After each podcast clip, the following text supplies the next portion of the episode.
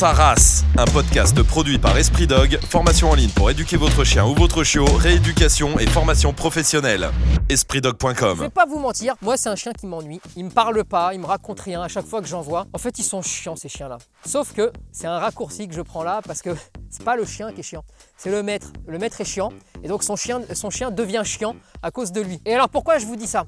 Parce que le caniche euh, a la réputation d'être le chien de mes mères, le chien à mamie. Hein. J'ai rien contre les mamies qui ont un caniche. Sauf que c'est dommage de pas se servir de ces incroyables qualités hein, et que les gens ne retiennent que le chien à mamie et on oublie que c'est un chien qui est extraordinaire de polyvalence, qui est capable d'être un super chien euh, policier, notamment euh, renifleur, en douane notamment, obé rythmé, agility, bref, quasiment tout ouvert au caniche et il est bon surtout partout. Je voudrais juste que de temps en temps, on le mette aussi en avant pour ses incroyables qualités intellectuelles et physiques. C'est un chien qui adore euh, renifler son environnement, le sentir. C'est un chien qui sent les ondes, euh, qui sent l'énergie qui se dégage autour. Et donc, il faut être un peu précis aussi sur le dressage. Si effectivement vous lâchez du lest et vous lui indiquez que vous n'êtes pas très très fiable, eh ben je vous garantis que son intelligence va le pousser à prendre le relais en fait de votre personne. Et c'est lui qui va décider un petit peu de ce qu'il a le droit de faire, de ce qu'il n'a pas le droit de faire. Attention aussi à une chose, je voudrais tout de suite casser une idée reçue. C'est vrai qu'à chaque fois qu'on voit un caniche dans la rue, il est agressif. Les petits chiens et les caniches notamment sont des chiens qui sont mal socialisés parce qu'ils arrivent chez des propriétaires ou des personnes qui commettent des erreurs. Le porter, refuser les contacts canins, ne pas forcément le sortir dans des endroits sympas comme en forêt ou dans les parcs parce que justement c'est typiquement le chien des villes qu'on sort jamais et qui fout quasiment rien de la journée si ce n'est un tour du pâté de maison pour faire trois pipis sur un poteau. Et c'est pour ça que vous avez les petits chiens qui sont couillons. Mais c'est à chaque fois de la faute du maître et c'est les erreurs du maître qui engendrent ce type de comportement. Faut savoir que le caniche a une particularité de la jante canine, c'est celle d'avoir un poil qui repousse constamment. Donc de temps en temps il faut tondre. Ensuite il y a des tondes spécifiques, notamment le visage ou l'entrée de la queue, voire les pattes. Comme le caniche a un poil qui pousse constamment et à très grande vitesse, il va tout d'un coup avoir les, euh, les poils qui vont passer sous les pattes. Et résultat, ça va le gêner pour marcher, ça va le faire glisser notamment. Pareil pour le visage, si vous voulez qu'il y voie quelque chose et qu'il arrive encore à renifler, bah, il faut lui tondre un petit peu. Pour l'extrémité de la queue, c'est simplement, euh, et là les amis de la poésie vont se reconnaître, vu que ça pousse tout le temps, quand il va faire ses besoins, il va y en avoir partout sur les poils. Donc là, il n'y a pas de raison euh, technique à proprement parler, simplement, bah, pour pas qu'il ait du caca au cul toute la journée, euh, eh ben, on tend un petit peu. Désolé pour l'explication un peu chic. Quand je vous dis qu'il ne faut pas toiletter un chien, c'est une erreur de langage de ma part. C'est pas toiletter le problème, c'est shampouiner et parfumer. Qu'on lui coupe les griffes ne me pose pas de problème. Qu'on le tonde à des endroits, je viens de vous l'expliquer, ne me pose pas de problème. En revanche, quand on le shampouine ou quand on le parfume, ce chien-là, mais comme tous les chiens qui existent au monde, alors là, ça me pose un énorme problème et j'aimerais bien même préciser, c'est pas à moi que ça pose un problème.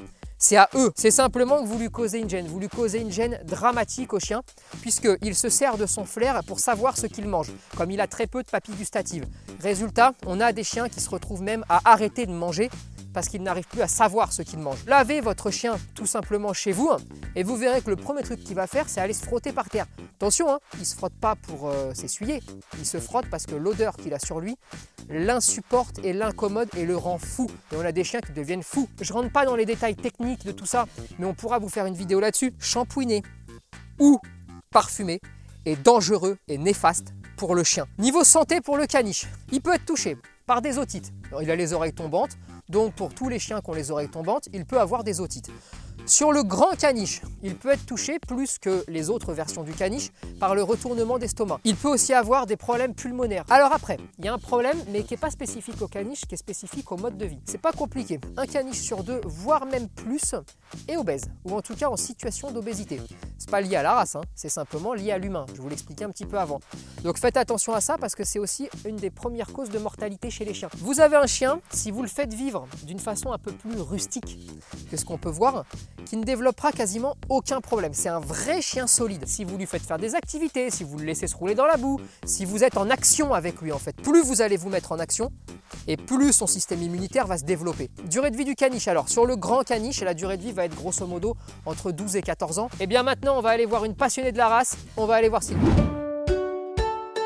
Première question, pourquoi le caniche? Cette passion, elle vient depuis très très très longtemps. D'accord. J'ai su, il y a que quelques années, que j'avais été élevée jusqu'à l'âge de 5 ans avec un grand caniche marron. Et à ce jour, 40 ans après, On est au septième grand caniche. Tu rentres dans quelle catégorie toi? Le caniche à mamie ou le caniche à quelqu'un qui fait plein de trucs et qui le rend heureux? Le caniche à mamie, c'est ce que j'ai toujours entendu, parce que Ouais, bah euh, ou alors j'ai entendu ah bah toi t'as un caniche, t'as pas un chien. C'est qui qui t'a dit ça? Ah bah j'ai des, des éducateurs qui me l'ont dit. Enfin, éducateurs canins? Oui. C'est marrant ça. Toi t'as un caniche, C'est cool c'est pas un chien. C'est sympa, tu trouves Ah moi je trouve Bon. ça moi je trouve ça génial d'incompétence. Alors les nôtres, ils ont une particularité, c'est que nous, on fait du sport avec. Moi, mes caniches, mon premier, il avait 8 ans, mais il s'est fait écraser, donc c'est spécial. Mon deuxième, il a vécu 15 ans et demi. Le troisième, 15 ans et demi.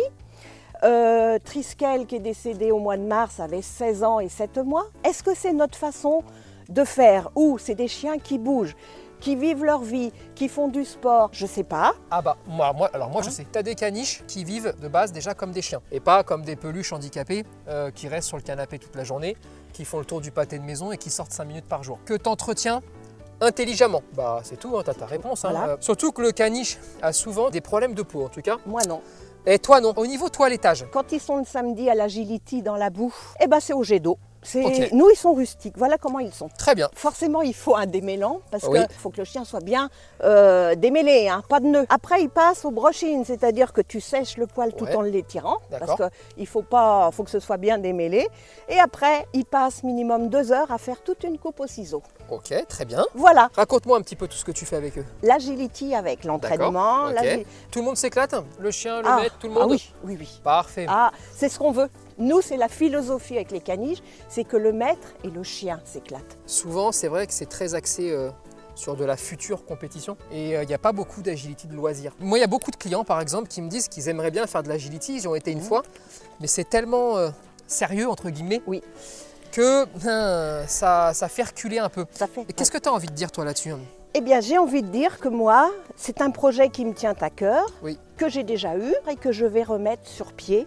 L'agility loisir. Pour les gens qui veulent bah, s'amuser, on, on peut s'amuser avec son chien sans être compète à fond. Il faut pas oublier que c'est un sport canin et que C'est un sport, c'est un binôme et on doit en premier s'amuser, s'éclater et ensuite on verra ce qu'on peut faire. Mais voilà, ça c'était un petit message et c'est important de le faire passer. J'ai entendu dire que tu voulais faire du sauvetage aussi. On a eu la chance au 14 juillet d'être invité à Poitiers pour découvrir le sauvetage en eau douce.